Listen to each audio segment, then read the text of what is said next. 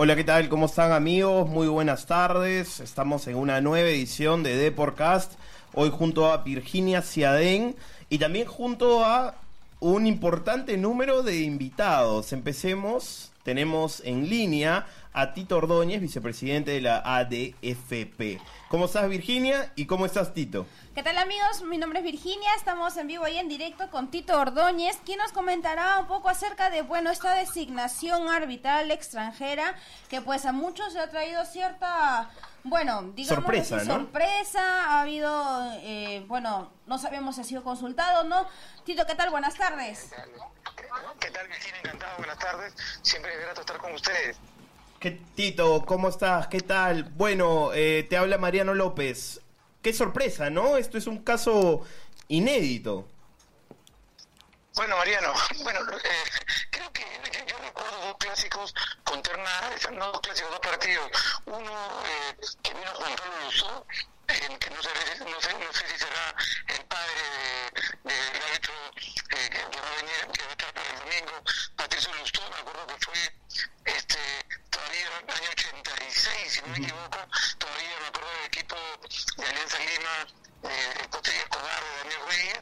Después me acuerdo otro un partido en el año 1999, ese partido del clásico fue 0-0, recuerdo, año 99, Alianza Boys, eh, jugaba Claudio Pizarro por Alianza y vino un árbitro uruguayo Viera, si no me equivoco, Veira, algo así, ¿no? Que Alianza ganó 1-0 con gol de Martín Salazar. Son dos partidos que al menos en este momento, este, pero no es común acá en el Perú, ¿no? Lo que ocurre realmente, Mariana, ante todo, buenas tardes, eh, lo que ocurre aquí es un hecho que, es, que llama profundamente la atención y que genera indignación. Para el partido en Juliaca hubo una vulneración de las bases en el artículo 98 cuando nombran al señor Michael Espinosa este, árbitro de ese partido y, y había arbitrado el partido anterior a Binacional. Este, cuando se quiere dar la interpretación que las fechas se, se cumplen, porque la norma dice no puede arbitrar en dos fechas consecutivas y cuando, y cuando se quiere dar la interpretación no, que las fechas este, fueron la, segun- la siguiente fecha fue la primera semifinal y la, y la otra fecha fue la segunda semifinal así que por lo tanto no se incumplió la realidad que lo que genera en, en- lo que creemos que tenemos que merecer un respeto genera una- indignación porque se- sentimos que nos están queriendo este, faltar el respeto a agredir mentalmente, porque la norma, la norma es clara y la realidad que el espíritu de la norma es que para que un árbitro no arbitra un mismo equipo dos, dos partidos consecutivos. Si, si también le, le vas a dar una interpretación de fechas o etapas, qué sé yo, este, ya re- realmente, como le digo, es inaceptable que se dé estas, estas declaraciones. Entonces, esa es, esa es la primera vulneración a las bases. Y ahora viene una segunda vulneración a las bases en esta segunda final, que significa el artículo 96 en el, en el segundo párrafo, indica claramente que se podrá tener una terna extranjera a solicitud o de, los clubes participantes, es decir, Alianza Lima y Binacional. Y ni, y ni Alianza Lima lo ha solicitado, ni tampoco lo ha solicitado Binacional. Y si esta es una decisión ah, dictatorial eh, eh, única por eh, tomada en la Federación Peruana de Fútbol, lo mínimo que se puede hacer es convocar a los clubes y decirles, señores, vamos a tener una terna extranjera por los siguientes motivos, A, B, C, D y G. Y vamos a, y el árbitro designar tiene que tener estas características, A, B, S, C, y así, y empezar a explicar para hacer una situación absolutamente respetuosa y transparente. O sea, acá violan las bases, te imponen, entonces lo que quiere decir que en este momento existe una dictadora, una, una dictadura, perdón, en la organización de un torneo, ¿no?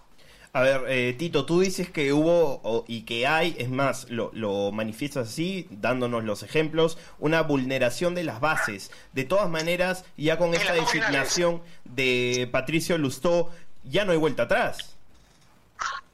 Bueno, mira, estaba, estaba nombrado, si es que, si es que no, no, no estoy equivocado, el señor Miguel Santibáñez. Ok, y ahí hubo vuelta atrás. O sea, ¿qué es, qué es, qué es lo que hay que hacer aquí? Este, ambos clubes y, y- y tienen que tomar conocimiento cuál fue el motivo por la cual se nombró, ahora yo, yo haría varias preguntas al aire. En, Punto número uno. ¿Quién lo ha sugerido? ¿A indicación de quién se hizo el nombramiento de, de la terna extranjera? Uno. Dos.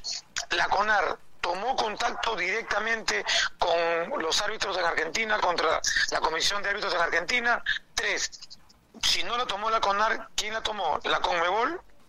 Cuatro, ¿cuál fue, cuál fue la evaluación que se hizo para decidir que fuese un árbitro argentino? ¿Por qué no un brasilero? ¿Por qué no un, uruguayo? ¿Por qué no un chileno un colombiano? ¿Por qué un argentino? Otra, otra pregunta. El señor Patricio Lustó, ¿cómo está calificado en el escalafón de árbitros en Argentina? O sea, cumplió los requerimientos y las condiciones para lo cual se había hecho una previa evaluación con una serie de requisitos. Acá hay cualquier cantidad, porque por ejemplo, miren, le voy, le voy a hacer un comentario al aire. Si fue la Conmebol, si fue la Comebol, nosotros sabemos la intervención y la presencia fuerte que tiene el señor Agustín Lozano en la Comebol este, en estos momentos. No es el señor Agustín Lozano la persona que el Club Alianza Lima está cuestionando su participación. Sí, Entonces, hay que, hay que conocer. Ahora, yo hago, yo hago una, otra, les hago otra pregunta. ¿Quién organiza el torneo? la liga. ¿Quién es el gerente general de la liga? El doctor Víctor Villavicencio. ¿Quién determinó que existiese el VAR?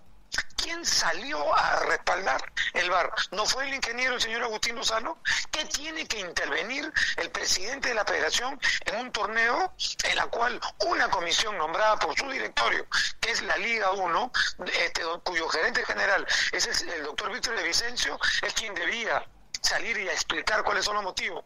¿Qué tenía que hacer el presidente de, la Federación Peruana de Fútbol hablando del VAR? ¿Qué tenía que hacer respondiéndole al director técnico del Club Alianza Lima? Hay una intervención. Acá hay una situación que olvídense de en este momento de Alianza Lima. Vayámonos a todos los clubes profesionales. Hay una intervención de una persona que, que no está bajo la organización, la organización del torneo y está interviniendo activamente sea para Alianza, para Binacional, para Huancayo, para Garcilaso o para cualquier otro equipo, la U, Cristal y así sucesivamente. Hay una intervención. Eso es lo que uno tiene que discutir, eso es lo que uno tiene que exigir en los clubes profesionales tenemos que tener un orden. Y este orden y esta organización pasa por la cabeza que es la Liga 1 y la Liga 1 tiene el número uno gerente general que es el doctor Víctor Villavicencio. Absolutamente nadie debería estar en esta no hemos visto no hemos visto al doctor Víctor Vicencio entregando el premio de campeón de clausura a la Alianza Lima en Moyobamba, no lo vimos entregando al, campeón de, la, liga de la segunda división cienciano en el Jujo. Entonces, ¿por qué motivo lo entrega? Porque era la cabeza. ¿Qué tiene que, qué tiene que hacer el ingeniero Agustín Lozano? ahí genera cualquier cantidad de interrogantes. Sí, sí, creo que creo que tienes razón, creo que hay muchas dudas las cuales tienen que ser resueltas y lo peor es que, bueno, el partido sí o sí se va a jugar el domingo, el partido ya está programado, todo se va a dar, incluso ya sería increíble si es que lo de Patricio Luzó ya no se da, ¿no? Pero va a haber temas, eh, Tito, y, tú que estás mucho más metido en ese tema, quizás nos puedas explicar si todas estas cuestiones que tú, que tú cuestionas, valga la redundancia, eh, se pueden saber después de que se termine el, torneo. Se va, a, se va a hablar, va a haber una, algún tipo de, comisión, de reunión. ¿Qué nos podrías contar de eso? Realidad que para este tema específico se tendría que haber una explicación antes. Pero fíjate, Mariano, para que veas la gravedad de la situación, es como decir que tú estás en la, en, la clínica, en una clínica XX y te vas a, y te vas a operar con el doctor Pérez y viene el director de la clínica que en tu vida lo has conocido, que no tiene nada que ver en, tu operación y te dice, por acaso ya no te va a operar el doctor Pérez, ahora te va a operar el doctor este. Tú le vas a preguntar y así, oye, este, este, es mi cuerpo. ¿Y por qué? ¿Usted por qué decide que me opere otro doctor? Eso es lo mismo que ocurre aquí. Acá viene una persona externa, porque vuelvo a reiterar quién es la cabeza de la organización, este doctor Villavicencio, viene una persona externa a decir, bueno, ahora Ibar, ahora ya no es árbitro peruano, ahora son árbitros este, argentinos. ¿Se dan cuenta? Pues eso es lo que estamos discutiendo nosotros como fútbol profesional. Entonces, respondiendo a tu pregunta, imagino que va a haber, tiene que haber una respuesta antes de a, esta, a esta interrogante. Y después nosotros como clubes tenemos que exigir que acá haya una aclaración el por qué ha ocurrido todo lo que ha ocurrido en, esta final del, torneo. Ustedes se dieron cuenta que, en la semifinal de Alianza Cristal no hubo absolutamente, más allá del cuestionamiento a una jugada u otro, o un arbitraje u otro, no hubo absolutamente nada, nada que generara ninguna reacción de Alianza Lima y del Sporting Cristal, pero hoy en una final este, donde está interviniendo un club que apoya y ha apoyado fortísimo a, la presidencia de la Federación Peruana de Fútbol, eh, eh, al señor Agustín Lozano, ahora que hay una intervención, de una participación del club binacional, empiezan a aparecer situaciones que profundamente llaman la atención. Esto, esto, esto es lo que está ocurriendo, ¿por qué no ocurrió en la semifinal? ¿Por qué? Porque eran dos clubes que ambos están en, desacuerdo o en contra o en oposición al señor Agustín Lozano y ahora sí interviene. Por eso es que lo que dice el club Alianza Lima llama profundamente la atención esta intervención. Por eso es que hay una reacción del club. Hay que siempre saber y entender, porque lo, o sea, muchas veces actúa Mariano de una manera equivocada. ¿A qué me refiero? Tú dices, mira, a mí, yo soy amigo del presidente, soy amigo del gerente general, soy amigo del gerente financiero y no me va a pasar nada. Entonces, entonces abuso, que se llama tráfico de influencia, abuso de esa situación para sacar un beneficio. Pero esas personas en algún momento salen.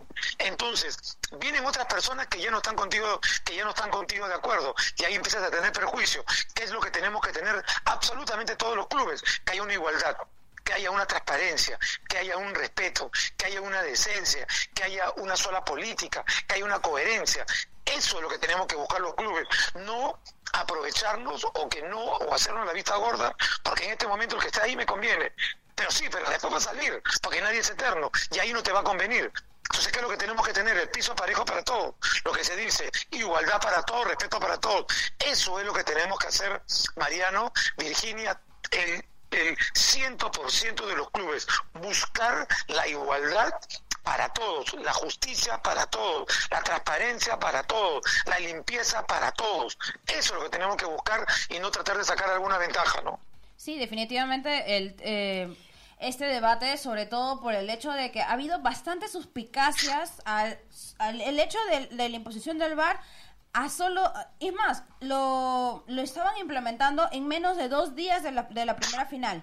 Luego la designación, obviamente, de una terna bastante eh, polémica, en este caso eh, para, el, eh, para el lado de Alianza, pero que también, bueno, la oferta que tiene, la oferta peruana no es muy amplia para, en todo caso, este trabajar con este sistema de monitoreo y por ende era lógico que pues se tenga que elegir entre pocas personas y que ahora por esta poca oferta, eh, vuelvo a reiterar, pues se tenga que elegir árbitros extranjeros y no sabemos si es que ha habido la consulta de vida. Eh, es, Pero es justamente por la improvisación, ¿no? O sea, mucho se ha hablado de, lo de Pablo Bengochea, que, que constantemente ha dicho estas últimas semanas eh, la palabra improvisación. Creo que en este caso la palabra improvisación es lo que define lo que calza en esa exactamente todo esto, ¿no? Sí, definitivamente. ahora yo, les hago les hago un comentario. A ver, miren, este, efectivamente, acá hay una intervención, una improvisación, nos hemos comportado como, como un fútbol ambulante de un momento a otro, pero les quiero hacer una pregunta. ¿Por qué tiene que haber VAR en la segunda, en la segunda final? Porque efectivamente no hay muchos no hay muchos árbitros que han tenido la capacitación de VAR. Yo hago una pregunta, ¿por qué tiene que haber VAR sí o sí en, en, la segunda final? La respuesta es porque en la primera final lo hubo. Perfecto. Entonces, yo digo, ok, perfecto. Entonces digo, este, en la primera final, ¿qué es lo que dice el artículo 97, si no me equivoco? Que los, los árbitros tienen que ser del territorio, de cualquier lugar del territorio nacional, del territorio de Perú. Entonces digo, si en la primera final hubo árbitros peruanos, ¿por qué en la segunda final no hay árbitros peruanos?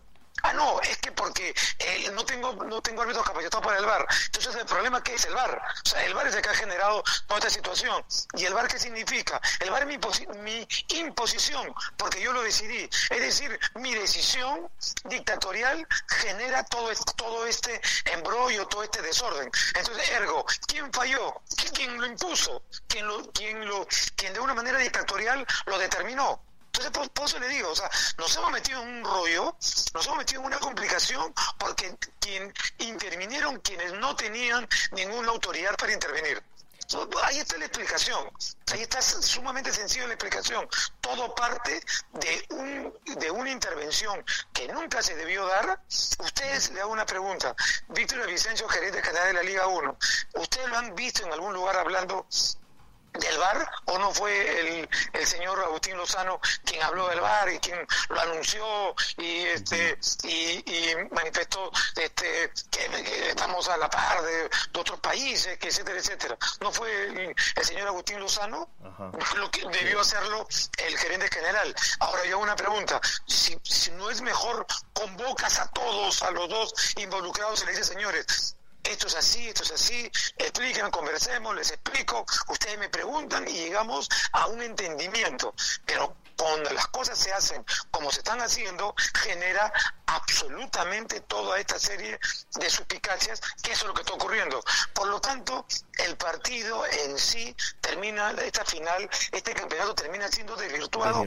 Gane quien gane, ya no te genera una sensación que te debería generar este pues, parece que la final de una manera de una manera limpia digamos de una manera este deportiva fue el Alianza Cristal y esto ya está sospechado.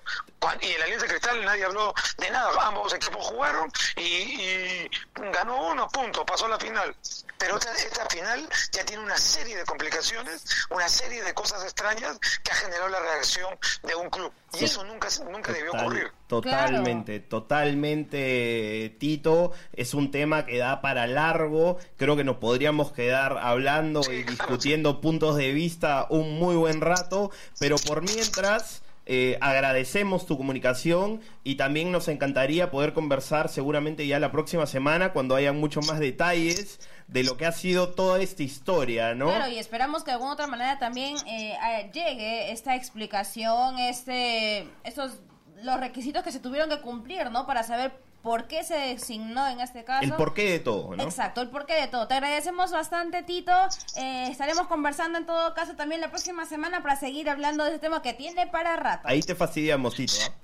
Sí, totalmente. Mira, termino con lo siguiente. Pero esa explicación, y lo vuelvo, y así y, voy a terminar como empecé. Esa explicación no puede hacer de la manera tan agraviante eh, mentalmente, faltándonos el respeto a lo que a lo que intentamos pensar, utilizar nuestro cerebro diciendo no el Michael Espinosa sí podía arbitrar porque la porque no eran dos fechas consecutivas. La fecha se había cumplido en las dos semifinales. Entonces ya no, porque eso significa ir contra ir contra el intelecto de un de, una persona que tenga el sistema de fútbol. Tanto ustedes como nosotros queremos explicaciones y el por qué, explicaciones verdaderas, no explicaciones que nos, nos quieran agarrar de idiotas o nos falten el respeto. Ha sido un enorme gusto, eh, Virginia, poder conversar contigo, lo mismo para ti, Mariano, siempre, siempre, siempre a disposición y este, y esperemos conversar cuando ustedes lo determinen, ¿no? Les envío un gran abrazo. Excelente, ese fue Tito Ordóñez, gracias Tito. Ese fue Tito Ordóñez con toda la, historia, con toda la polémica, porque esto es una polémica, hay que reconocerlo. Eh, hay muchas cosas que se tienen que, dar a luz, que se tienen que resolver. Vamos a seguir comentando todo este tema mientras que Virginia se comunica, porque no es el único invitado que vamos a tener hoy día. Vamos a tener también, es, es un programa estelar de, de podcast vamos a tener también a Benjamín Romero. En cuanto a lo que nos comenta eh, Tito Ordóñez, creo que eh, está más que evidente que el VAR no es el principal, no es la principal causa de todo lo que ha pasado, ¿no? Todo lo que ha pasado es causa de una improvisación y creo que queda clarísimo. Por mientras ya estamos en comunicación con Benjamín Romero. ¿Cómo estás, Benjamín? ¿Qué tal? Te habla Mariano López. la dice. Hola, eh, Benjamín, ¿qué tal? Estamos aquí en, en vivo para Deporcast. Ah, hola, ¿cómo estás? ¿Qué tal? ¿Cómo estás, Benjamín? Te habla Mariano López. Un gusto tenerte por acá. Hola, Mariano, ¿cómo estás? Benjamín, a ver, el día de ayer las redes sociales, te cuento, seguramente estuviste atento, decían Benjamín Romero, ahí bien arriba en tendencias. Tu carta fue recibida de gran manera por los hinchas aliancistas que demostraron su pesar de, verte ir, ¿no? ¿Cuál es este, esta primera sensación que te dejó eh, este rebote que tuvo tu carta? Mira, es una sensación de muchísima emoción, de muchísimo agradecimiento, también muy sorprendido por todo ese cariño de la gente. Es muy gratificante ver que, que el trabajo que se hace con esfuerzo, con dedicación, con responsabilidad, pues es valorado por la gente. Entonces, pues es muy emocionante para mí, de verdad, muy agradecido, muy agradecido.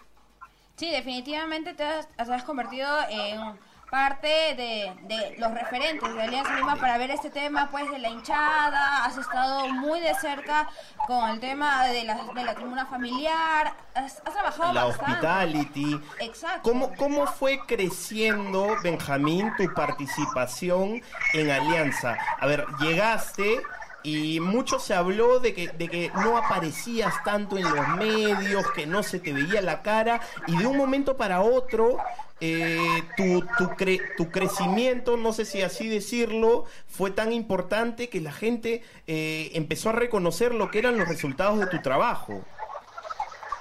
A ver, eh, yo llego y definitivamente mi principal misión era conseguir el pecho y conseguir sponsors Ajá. y, y eso fue lo que yo hice y pues realmente me encontré con dificultades importantes, pero tenía claro que en seis a ocho meses íbamos a empezar a ver los resultados y así fue. Entonces, esos primeros meses la gente pretendía encontrar sponsors y pecho al mes, a los dos meses de haber llegado y pues eso es Difícil. imposible. Sí, Primero claro. tú tienes que sembrar para después recoger. Así es. Entonces empezamos a sembrar, empezamos a recoger y una vez conseguimos los sponsors, empezamos a generar que la marca Alianza Lima volviera a ser reconocida, a ser, eh, a ser la fuerte, porque pues es muy poderosa por sí sola de muchos años, pero de pronto la sombra de todo lo ocurrido en el fútbol los años anteriores pues opaca un poquito a los clubes también y pues lo que hicimos fue resaltarla, engrandecerla y mm, empezar también con el proyecto de eh, hacer vivir al hincha una experiencia diferente. Y eso fue lo que lo que nos dedicamos y pues yo creo que en ningún momento la idea era figurar sino el trabajo habla por sí solo. Y pues lo digo con modestia eh, gracias a mi equipo de trabajo que es top y, y a todos los que trabajan en Alianza y pues todos los que cada una de las áreas y gerencias y lo más importante es que el área deportiva eh, pues liderada por eh, Gustavo Ceballos y por el profesor Benguechea pues han hecho un trabajo que nos han tenido tres años seguidos jugando finales. Ahí Sí, pues sí. eso lo dice todo no entonces es un trabajo integral que que nos ha llevado a tener buenos resultados afortunadamente Cuéntame, Benjamín, hablas de la palabra experiencia y qué tan importante no es la experiencia para el consumidor en el marketing. ¿Había algún club peruano que realmente ofrecía una experiencia a los hinchas antes de Alianza Lima? Mira, y otra vez lo digo con, con sencillez No, no había, no había. Y precisamente pues la idea era esa. Sin pensar en lo que hacen los demás, yo siempre he tratado de tener como referencia, inclusive en mi trabajo anterior, los clubes europeos que hacen trabajos magníficos, inclusive el cómo se maneja el marketing, el, el marketing deportivo en Estados Unidos. Entonces, con toda esa visión es donde yo apunto, donde yo miro y donde todo mi equipo lo hace. Entonces, eh, con base en eso fue que empezamos a trabajar y pues afortunadamente hemos dado un paso inicial que lo que nos importa es eh, que para el fútbol peruano sirve, aporta y, y, nos, y si nos va bien a todos, pues va a ser mucho mejor, ¿no? Claro, definitivamente lo veíamos, sobre todo en cada partido, al menos esto, las activaciones, cómo la familia eh, aliancista llegaba al estadio a tener una experiencia previo Más al allá, partido, más más, allá. allá. obviamente En de el ver- medio tiempo también, Exacto, ojo. en el medio tiempo también, esta zona de gamers, eh, también cuando se tomaban las fotos, definitivamente ha sido un trabajo bastante arduo que muchos han rescatado y yendo por esa línea, eh, viendo cómo tu trabajo ha tenido estos frutos eh, aquí con Alianza Lima. ¿Qué propuestas, qué planes para futuro? Porque ¿Qué se viene para Benjamín Romero, Porque tu trabajo no ha pasado desapercibido, por- definitivamente. Sí, discúlpame, se me cortó el último pedacito. No, te decíamos, ¿no? De que qué, qué se viene para Benjamín. ¿Cuál- Hablabas de que, de que creo que en tu carta decía planes a, a- algo a futuro, ¿no? ¿Qué, qué se viene para Benjamín? Mira, yo eh, trabajo en Alianza hasta el domingo esperando tener el título y ahí salgo a vacaciones. Merecida, ¿no? Merecidas vacaciones. Sí, y pues salgo a vacaciones y de ahí voy a, a el 7 de enero entro a mi nuevo a mi, nue- mi nuevo trabajo. ¿Nos puedes contar en todo caso cuál es ese nuevo trabajo aquí en exclusiva para Deporcast? El próximo lunes, el próximo lunes. Ya, ya, En está bien, caso- entonces vamos a comunicarnos de nuevo. La entonces, promesa está que el próximo lunes nos comunicamos contigo para que nos cuentes en exclusiva cuál es ese nuevo lugar, ese nuevo puesto de trabajo en el que vas a desempeñarte y en el que definitivamente también vamos a ver todo este... Estos frutos, ¿no? esos- los frutos de, claro, todo lo que has traído aquí para Perú, ¿no? Bueno, muchas gracias, claro que sí. Benjamín, eh, un, un último mensaje quizás para el hincha de Alianza que, que creo que se ha ma- manifestado de gran manera, ¿no? En las redes sociales, que, qui- que quizás quiere escuchar alguna última cosa. Eh, no, lo, lo que dije en un principio, muchísimas gracias a todos por eh, el apoyo a Alianza Lima.